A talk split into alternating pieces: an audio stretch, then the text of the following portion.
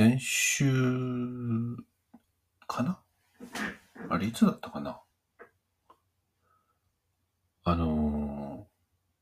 ー帽子を作ったんですよ。キャップを。えーベースボールキャップですね。あれはいつのことだったかな？最近なんですけど、あのーあの、そう、オンラインストアにはもう、えー出ていて、もう結構ね、あのー売り切れた色なんかもあるんですけど、えーよかったら見てみてください。あのーいつだったっけ？先週な気がするけどな。違ったかな？うん、まあいいや。あのーでね。あのーまあ、これ、架空の野球チーム、ハイランドポエツ。まあ、ハイランド、えー高知とか山岳地域とか地帯とか言うんだけども、えーまあ、ハイランド、まあ、高知の、高知県の高知じゃないですよ。高い場所の高知ですよ。高知の詩人たちという、えー、まあ、訳すとそうなるんですけど、あの、ちなみに、あの、ポエト。あのね、ポエトって詩人という意味です。えー、よくね、ポエム、詩人のことをポエマーとかってね、言う人いますけど、あんな英語ありませんよ。あれはちょっと言われると嫌なんでね。うん、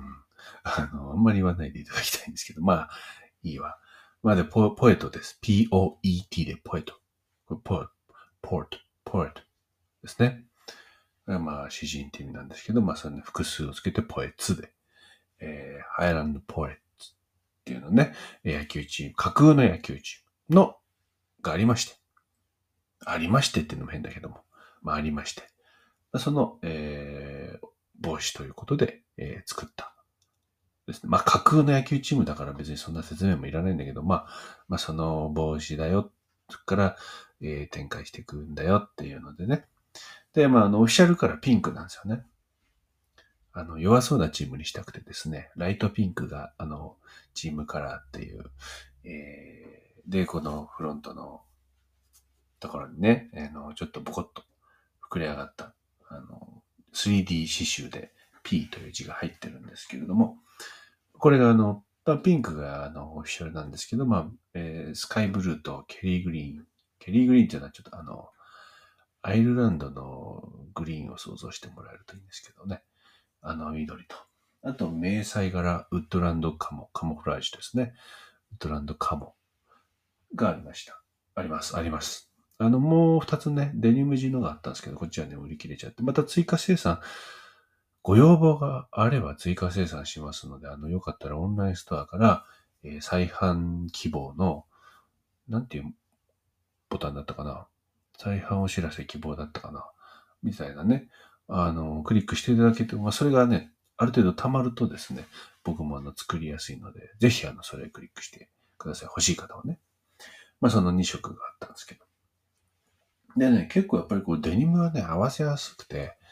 ブルーと黒で、結構パパッと瞬く間に売れました。で、あとの、もうチラチラ出てるんですけど、結構やっぱりね、なんとね、その、チームカラーのピンクがあんまり出てないです。まあね、やっぱりピンクですからね。ピンクの帽子なかなか、なかなかですよ。っていうわけでやっぱり残るんです。まあいいんですよ。想定済みだったんで、まあそうだろうなと思ってたんですけど。まあそう、これでね、ちょっとさ、思い出したんですけど、あの、僕小さい時に、あれなんだったかななんか、ピアノの教室なんだけど、まあその、純粋にピアノだけやるんじゃなくて、ちょっとその、うーん、ピアノ、なん、なんだったんだろうな。ちょっと、うろ覚えなんですけど、ピアノの教室のはずなんだけど、なんかちょっとその前に、あの、えー先生と子供たち複数人でこう、なんかこう、なんかこう、なんだ？あの、ワークショップって言わないのかな？まあなんかそういう時間があってですね。で、そこで、あの、まあ僕の記憶というよりは、あの、そういう話をあ後から、まあ僕から聞いたという、あの、親からの、親の話を聞いてで僕はそれを今、ずっと覚えてるっていうわけなんですけど、なんかね、その、まあ子供たちがまあ何人かいた、4、5人いたんでしょうで、その先生がですね、あの、好きな色を一個選んでくれっていうふうに子供たちに言ったわけです。で、みんなこう、赤とか黒とか緑とか選んでいくんだけども、僕はね、一向に選ばなかったんだそうですね。で、困っちゃってたと。で、まあなんかそれが僕が、そのことをね、僕が親の、親に言ったんですけど、なんて言ったかっていうとですね、その、こういう時とか、こういうものにはこの色がいいとか、そういうのがあってというかあるから、その一概に好きな色はって漠然と言われても、うん、選べなかったっていうことらしいですわ。ね。まあ、だから例えばなんだ？あのー、ねああ、ピンクは赤は好きだけど、あのー、ここには使いたくないなとか。うん。ね、なんかいろんなこう条件付きなわけですよ。まあでも確かに僕、それ、僕がもしその大人で子供にそう言われたら、まあ確かにね、そうだよねって言うと思いますね。それでね、なんかその、だから、その好きな色が、なんかこだわりがあるわけじゃないんですよね。そのケースバイケースなんですよ。depends on, it depends on ですね。なん、時と場合によるわけですよ。僕ね、あの、なんかこう、思い返してみたら結構僕、大体そう、大体の物事そうなんですね。あの、こだわりが強い人間のようにすごく思われるんですけど、そういう意味ではこだわりないんですよね。だその都度その時々に、あの、考えて選んでいると。まその時の選び方みたいなのはかなり、あの、はっきりとした理由があるんですけど、それはその時、その状況によるんですよね。まあなんでこんな話してるかっていうと、だからその、このね、まあ帽子にしても、まあその前に販売してた洋服にしてもそうですけど、結構あの、まああとギャラリーであの洋服の販売会なんかやるときも、お客さんの動向を見てるとですね、結構その、私この色は似合わないからとか、うん、まあいつもこういうこの黒か白かグレー、モノトーンを着てるから、やっぱりこの色好きになるけど、とかね。結構、なんか、聞いていると僕なんかよりよっぽどなんかこだわりがありますよねってすごく思うわけですよ。で、まあ、それは皆さんそれぞれ好き好きですから、あの、こだわったってことはなくたっていいと思うんですけど、まあでもなんかちょっと、あの、この、何でも OK な人からするとですね、あの、まあ、結構窮屈そうねっていうふうには思うわけですね。なんか、なんか旗から見てどれも似合ってるのにね。いや、あそういう気分の時はその服合うだろうし、こういう気分の時はこういう服合うだろうし、あるいはこれとこれ合わせたら、その色も、あの、そんなに派手にはならないんじゃないかなとか、なんかね、差し色にそれあったらいいんじゃないかなとか。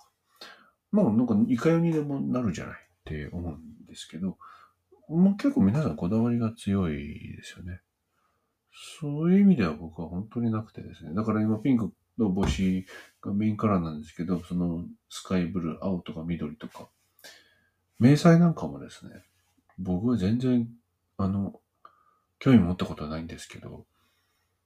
迷彩柄のものなんてね、あんまり買って選ばないんですけど、なんかでも、今回帽子作るときに、まあなんかちょっと迷彩面白いじゃん。僕あんまりそういうの持ったことないから、ちょっと作ってみよう、みたいなね。なんか、だって架空の野球チームの帽子だし、なんかこれって、その、バッチリ、なんつうんだ？絶対決まってなきゃいけないみたいなグッズじゃなくて、もうなんか、うん、パーティーグッズみたいな。うん、その、被った時に、ちょっと、気分高揚するような、面白おかしい、楽しくなるためのアイテムだから、なんか、普段の自分じゃなくていいんじゃない？って思うし、ね。そうそうそう。だから、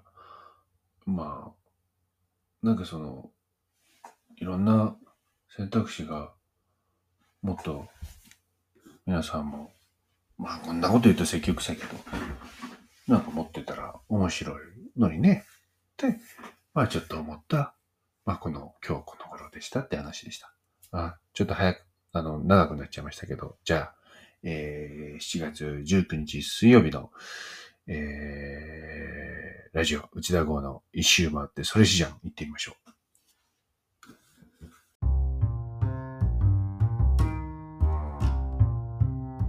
ラジオ、内田号の一周回って、それしじゃん。詩で生計を立てると就職氷河期の中単身開業。いつの間にか本当に詩で飲み食いできちゃっている内田号が、詩なんかさておき、SF や超アイドル、クラシックカー、呪文料理、ウイスキーガーデニング、恋愛ビジネスなどなどなどなど、時にクレイジー、時に大真面目に即興で影響なトークを繰り広げる30分の番組です。今日も、ぜひ楽しんで聞いていってください。それでは始まります。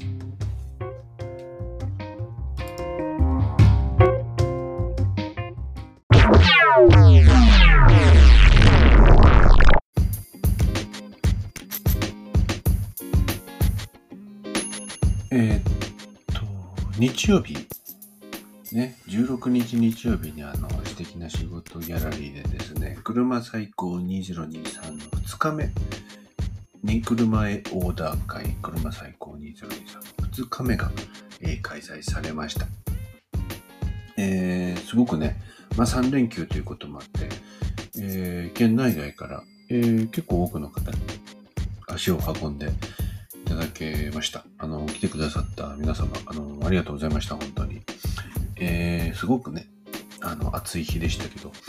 おかげさまで楽しい、えー一日になったなと思います。えーインスタグラムの方にね、またちょっとその、開催の様子とか、2日目の様子とか、えー明日、明後日ぐらいに、明日載せましょうかね。今日載せようかな。まあなんかちょっと載せたいなと思いますので、えーよかったら、えーご覧ください。まだ、えー会場開催の3日目、最終回はですね、7月29日土曜日にまだありますからね。えーまだ、えーね、に来る前、まだ注文してない方、興味ある方はね、ぜひ、この日、逃さず来てください。どうしても来れないという方はね、あの、オンラインでもご注文いただきますから、ぜひぜひ、注文してください。いや、これ自分の企画だから、まあ、そうね、こんなこと言うとあれだけど、まあ、僕のかんやってる企画全部面白いですからね。あの、全部おすすめするせざせざるを得ないんですけども、何らかの形で、あの、参加されることをお勧めしますね。絶対、その方が楽しいです。はい。えー まあ、無理強いはしません。もちろん。でも、その方がいいと思いますので、ぜひご検討ください。で、ね、あのーそまあ、その車最高僕3年目なんですよ。イラストレーターの中村瑠衣君とね、やり始めて。で、3年やってきて、で、1、2年目は結構その、まあ、僕やるいくんの周りで、あの、まあ、その、DM 配ったりか、SNS 使ったりしてやってたんですけど、まあ、で、ちょこちょこね、その県外、まあ、お互いの、えー、つてで、県外にも、県外からも、ちょっとこう、県県外にもイベントのことしてくださる方や、えーそれで注文してくださったり、あるいは会場まで足を運んでくださったり方あるんですけど、まあそれでも大きな規模ではなくて、本当に、まあ、今2日目もですね、いどれくらいだったかな？多分、10組ぐらいだったと思いますね。まあでも10組でも家族とか、えー、友達連れてとかで結構わさわさしてましたけど、えー、それでもまあ10組ぐらいだったんですよ。これ多分そのもっと大きな規模になっていけるようなイベントだとは思うんですけど、まあ、まあそれをその心底に願っているっていうわけでも、まあなんかなったらいいんですけどね、それでなんかちょっと面白くなくなっちゃうのも嫌なので、なんかいい形で規模が拡大していくというか、進化していくと、深くなっていくといいなと思ってるんですけども、あのー、今年になってですね、あの、まあ、去年も、あのー、ノルジャーナルというね、あの車、なんていうの、車に関連する まあ、ウェブマガジンをやってる、ね、ところから、えー、ノルジャーナルから取材いただいて、それを掲載させていた、掲載していただいたり、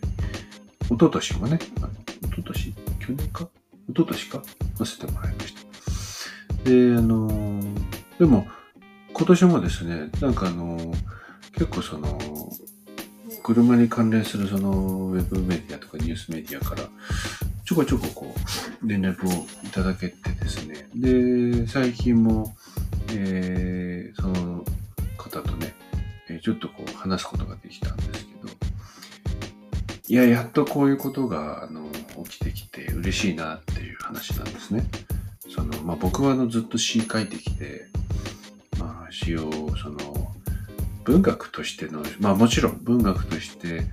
文芸として読んでも、読まれても、その、耐えうるものとしを書かなきゃなとは思ってたんですけど、まあ、それ以上に、まあ、僕のこの軸足っていうのは、あの、学問とか文芸術文芸というよりは、エンターテインメント、エンタメの、あの、一つとして、あの、の方が軸があってですね、わかる？その文芸の、その、としての価値みたいなのもわかるんだけども、なんか、それって、もうちょっとこう、まあ、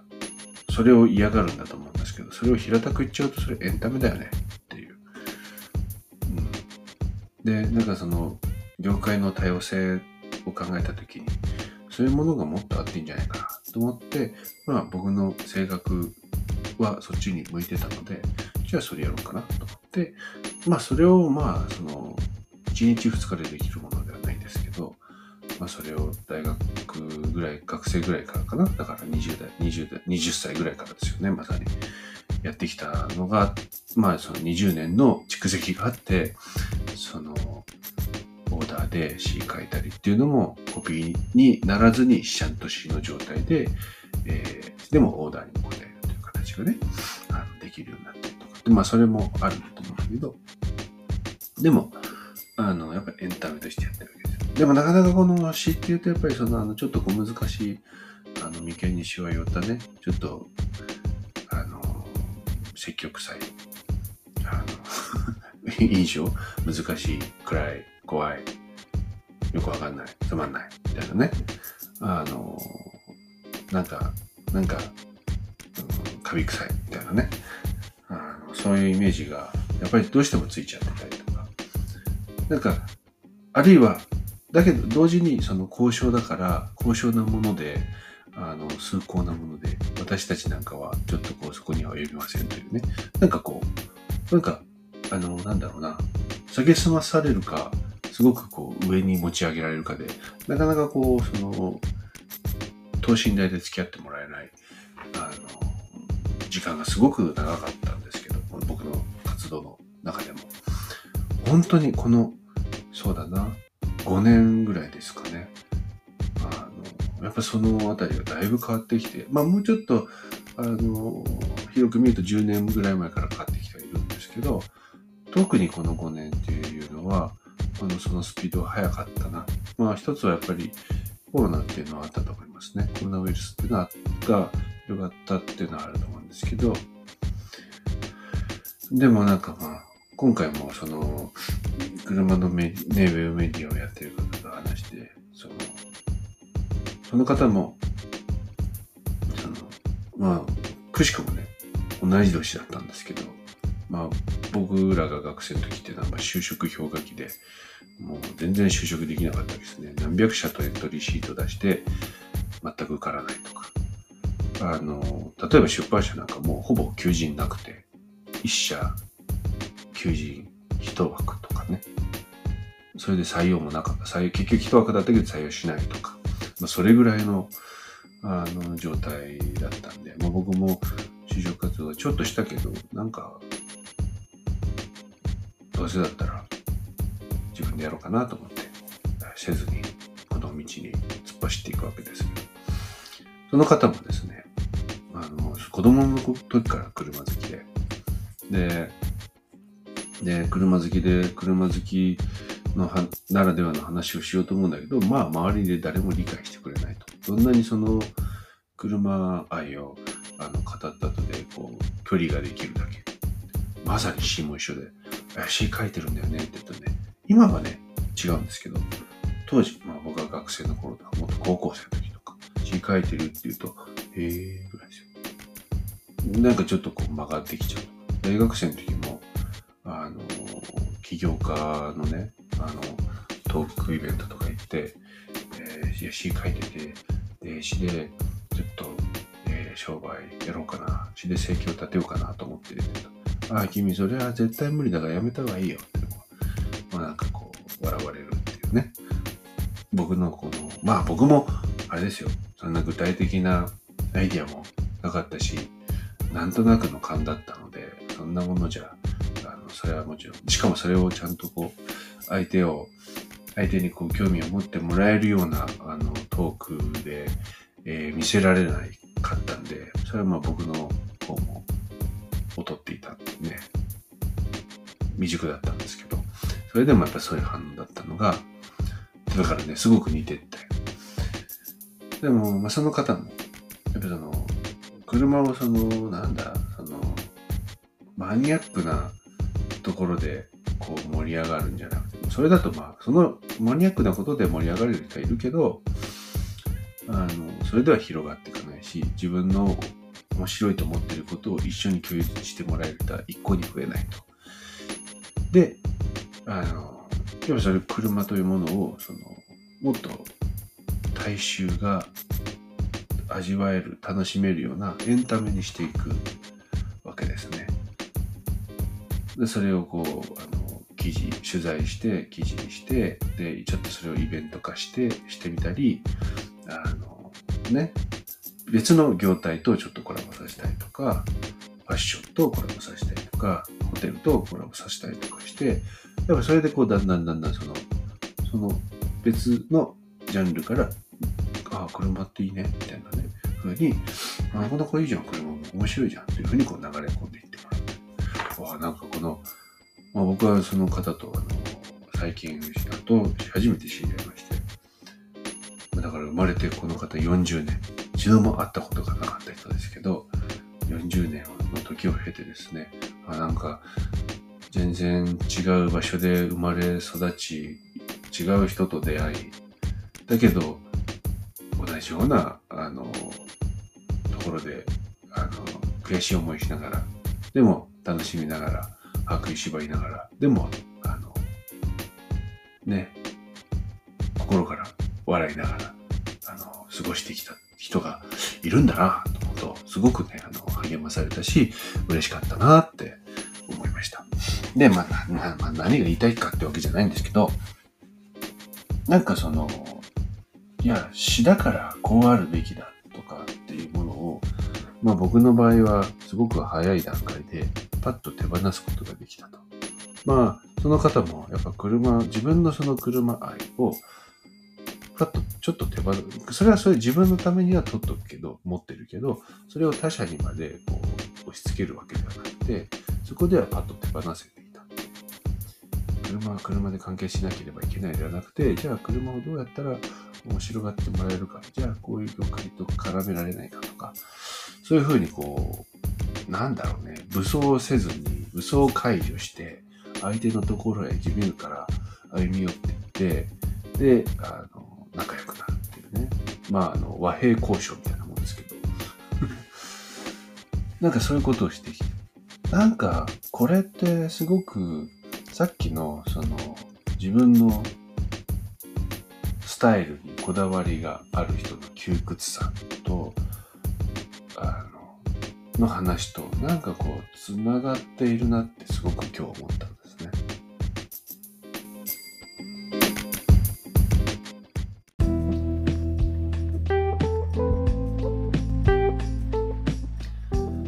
そのこだわりがあることを別に僕は否定したわけじゃないですけど、あまりにも、なんか、そればかりになってしまうのって、特に、まあ、まあいいのか。まあいいんだと思うけど、あの、まあでもなんか、もっと開いていったらいいなって、僕はいいんじゃないかなって思いますね。あの、そう思うと、結構、まあ僕の話ばっかりで申し訳ないですけど、まあ僕のラジオだからいいですよね。あの、僕は結構なんか、その都度その都度全然知らない世界に突然突っ込むみたいな、飛び込んでいくみたいなところがあって、例えば小学生の時、えー、部活、クラブ活動が始まりますと。皆さん好きな希望のクラブ活動をね、手挙げてくださいって言って。僕はね、図工クラブに入りたかったんですよ。ものづくり好きだったんで。だけどね、もうね、その、アウなんだ、のスポーツ大好きな男の子たち以外の、まあ、そのインドア派の、えー、男の子たちって大体図工クラブ行くんですよ。で、で、なんかね、それがね、すごくなんか、これ結構僕の、この判断基準の一つかもしれないですけど、芸がないなって思ったんですよね。まあ当時はそんな言葉知らなかったのかなちょっとわかんないけど、なんかも、まあ要は面白くないね。なんかそのパターンにはまっている感じが。で、パッと見たら家庭科クラブっていうのがあったんですよ。裁縫とか、料理とか、ね。で、まあ、その小学校で家庭科クラブはもう基本的には基本的には100%、1000%女子が入るクラブだったんですけど、その時ですよね。いや、これで、まあ僕は転校生だったんですけど、転校生で 2, で 2, 年2年目ぐらいかな、4年生だから。まあまあ結構、まあ転校生、珍しい学校だったんで、転校生が珍しい学校だから、まあいじめられたりはしたんですけど、これ、でもなんかそういうこととは別に、全く、なんか、なんかそういう時タガが外れるのか、いや、ここで僕が家庭科クラブ入ったらめちゃくちゃ面白いなって多分思ったでしょうね。家庭科クラブに手を挙げてもう騒然ですよ、クラス。てか学年騒然ですよね。学校史上初男子生徒が家庭科クラブに入ったっていうね。あれでも何考えてたのかちょっとわかんないですね。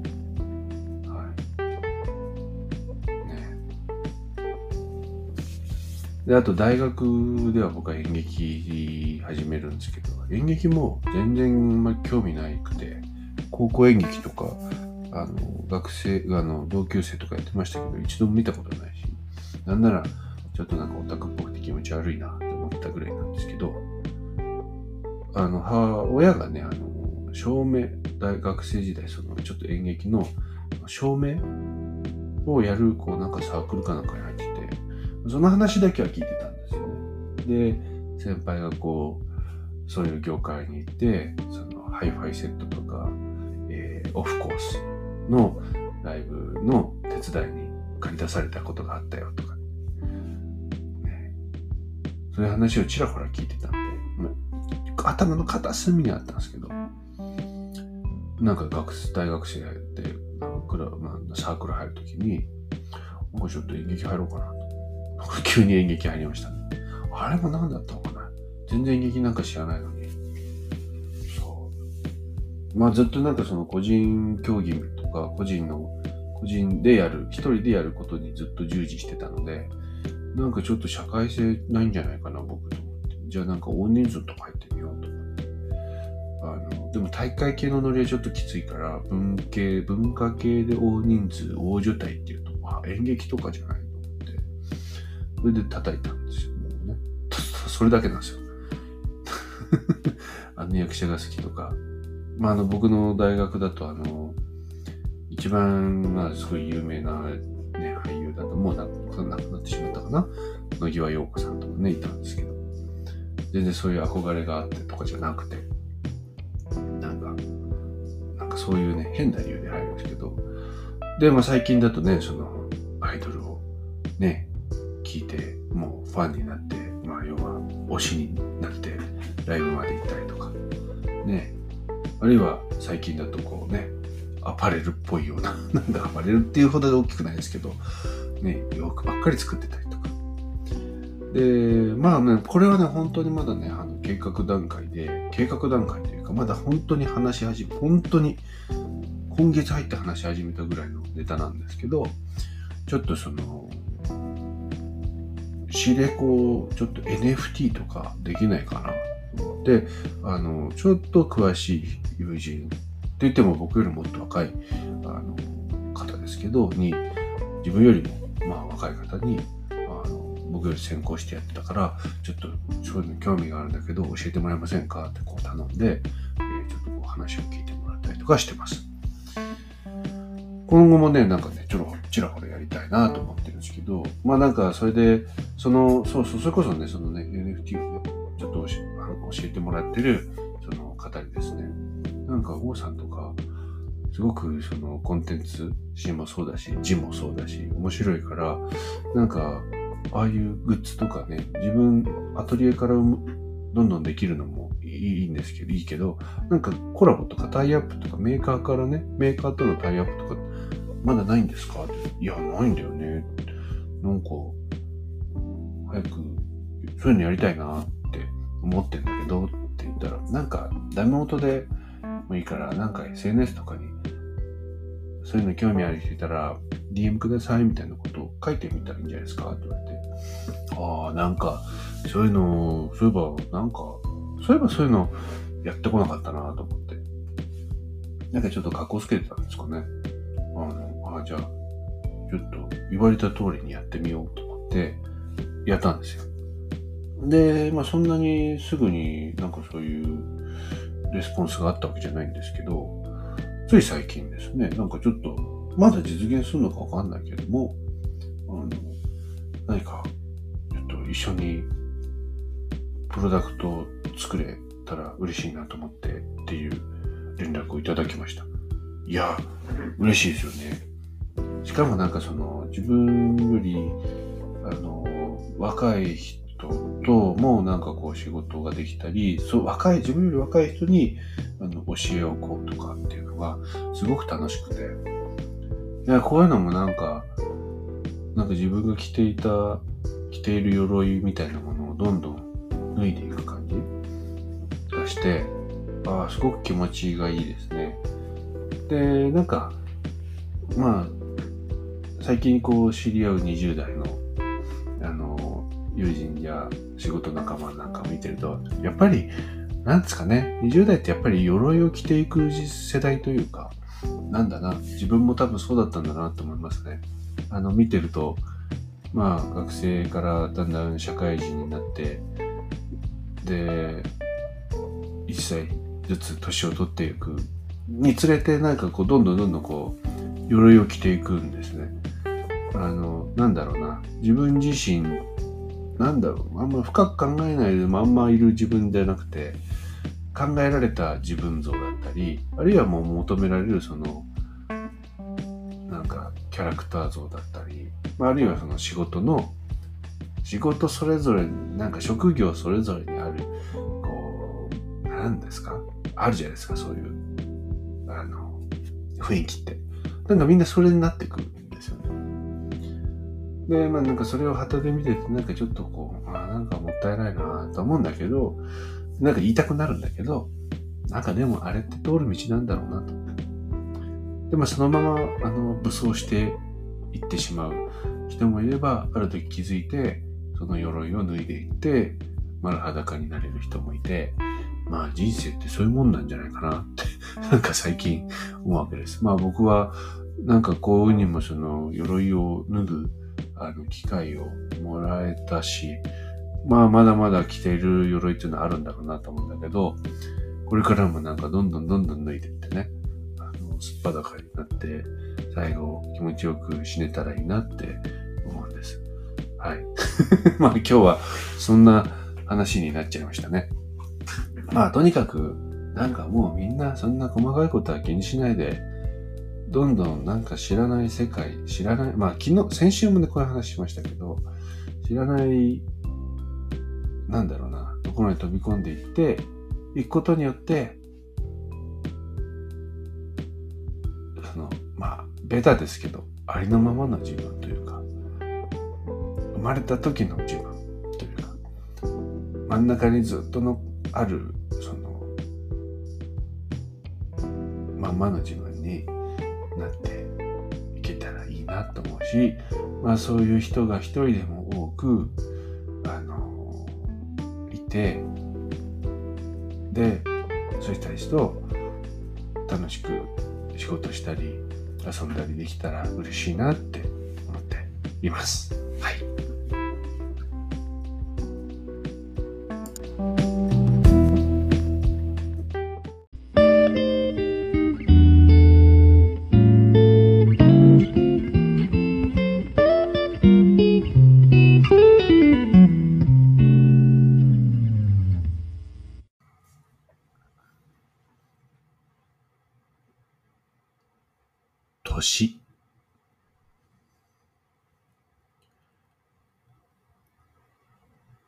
また、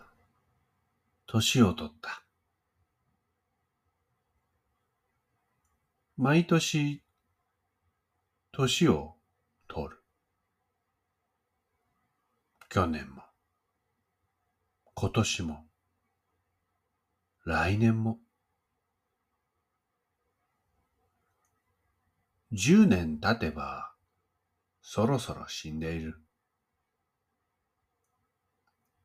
それまで、ずっと、年を取る。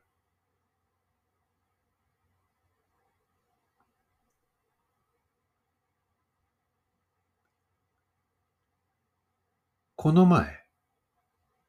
孫が生まれた。と思ったら、もう高校生らしい。毎年あいつも年を取るのか。最近言っていることがさっぱりわからない。気持ちが年を取りたがる。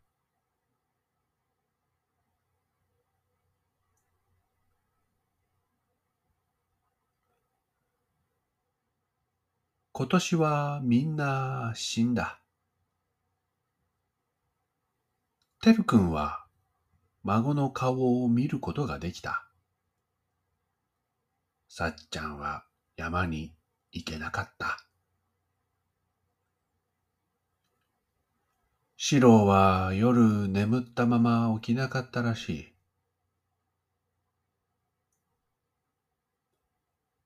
十年もないかもしれない。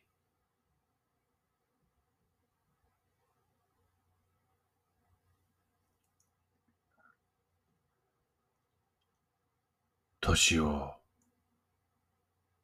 取った。とりあえず、今年は年を取れた。来年は再来年は、明日は、わからない。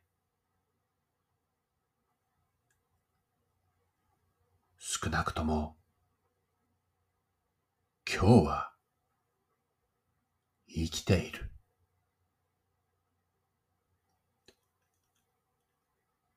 最後までずっと年を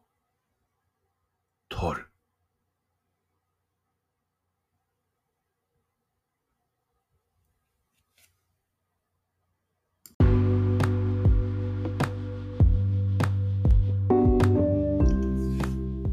はい、えー、2000、これは何年に書いたのかな ?2020 年かな？年という詩でしたね。えー、まあちょっと、ね、20年ぐらいのこの時間を遡ったりしてね、ちょっと話をしましたんで、年なんていう詩を読んでみました。あの、詩の面白いところはこうやってね、あの、過去のその、例えば今僕40だから、あの、5歳とか10歳とか15歳とか20歳とかね、そういうまあ自分が今まで通った年齢の詩なんていうのは、まあその過去の自分を、の体験などを通じてね、まあその、書いたりすることはできるわけですけども、この未来ですよね。僕は40だとして、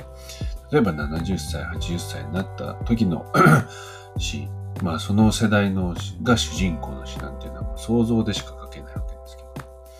でも詩の中ではね、それが結構できるわけですよね。まあ俳優さんなんかも舞台上ではそうでしょうし、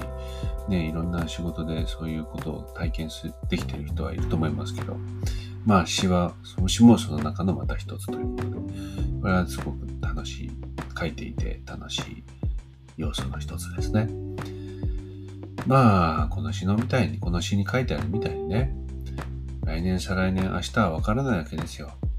で、少なくとも、まあ今、今日、今日は生きてると書きましたけども、今この一瞬間は生きているわけで、まあその時にどんな決断をするかですね。まあ、別に、あの、石橋を叩く選択だって悪いわけではないです。まあ、でもって言っちゃうとあれだな。まあ、その他方で、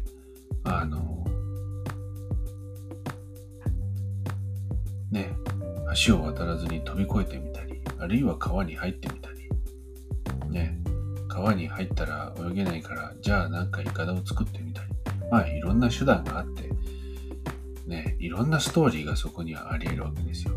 これとこれとこれしかないっていうことはなくて、まあ言ってしまえば生きている命の数だけその道はあるんですね。多分ね。だったら、あの、自分ならではの、ね、川の渡り方っていうのをしても面白いんじゃないの？どうせ、あの、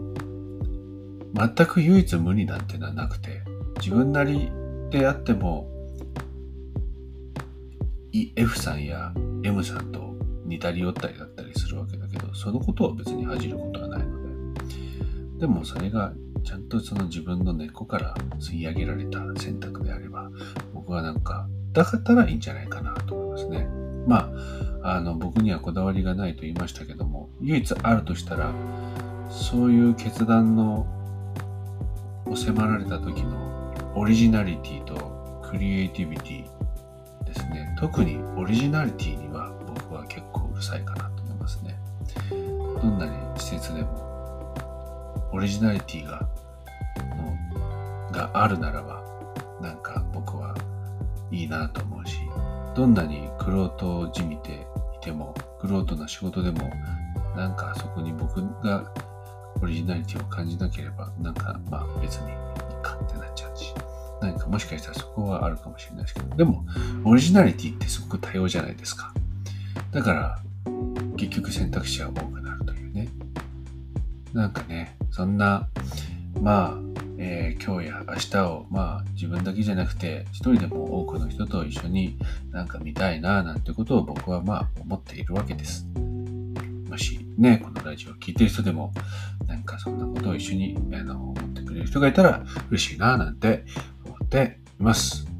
じゃあ、えー、今日も皆さんこれから仕事でしょう。僕も仕事です。えー、いい一日を過ごしましょう。また、リアルタイムで聞いていただけたら幸いです。ありがとうございました。